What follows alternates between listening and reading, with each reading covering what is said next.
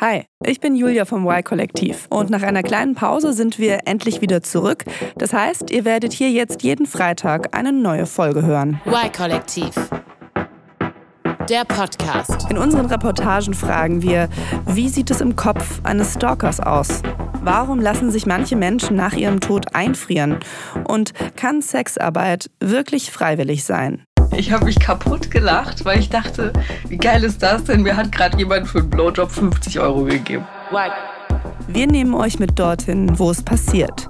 Wir sagen, was wir denken und wollen alle Seiten hören. Durch meine Stalkings, durch mein Aufdecken, durch mein Subversive, durch dieses Durcheinanderbringen ihres Lebens, habe ich natürlich auch ein unglaubliches Triumphgefühl, Machtgefühl entwickelt. Manchmal versuchen wir auch Dinge nachzuvollziehen, die eigentlich überhaupt nicht nachvollziehbar sind. Wie hier im Gespräch mit einem Stalker.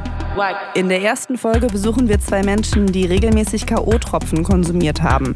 Der Wirkstoff GHB steigert als Droge nämlich das Selbstbewusstsein und lässt sexuelle Hemmungen fallen, macht aber auch sehr schnell abhängig. Also du schwitzt halt wirklich am ganzen Körper, du zitterst halt, du kriegst irgendwie Muskelkrämpfe.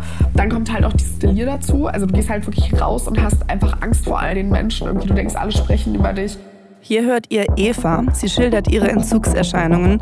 Mittlerweile muss sie fast im Stundentakt GHB nehmen.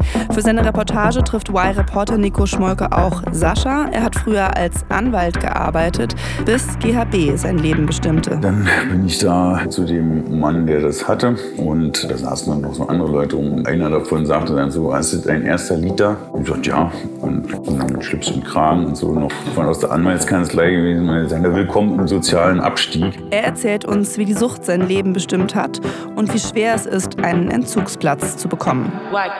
Ähnlich schwierig ist auch die Suche nach Psychotherapieplätzen. Darüber werden wir in der zweiten Folge sprechen. Bei mir ist es eben auch so dieses Gefühl, wieso bekomme ich keine Hilfe? Ich habe nicht irgendein Wehwehchen, ich habe eine ernstzunehmende Erkrankung, an der irgendwie 10% der Leute, die die haben, sterben. Das sind Annika und Hillary. Bei ihnen wurde die Persönlichkeitsstörung Borderline diagnostiziert. Bislang haben sie nur Absagen für eine Therapie kassiert.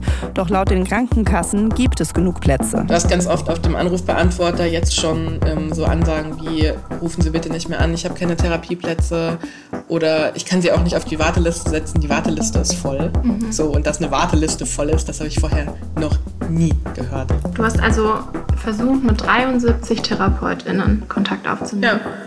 Die beiden sind keine Einzelfälle. Y-Reporterin Fatima Talalini hat sie bei der Suche nach einem Therapieplatz begleitet und herausgefunden, worauf es dabei ankommt. Also nicht verpassen. Ab dem 10. Juni geht's weiter mit neuen Folgen vom Y-Kollektiv Podcast. Ab jetzt immer freitags in der ARD Audiothek und überall, wo es Podcasts gibt.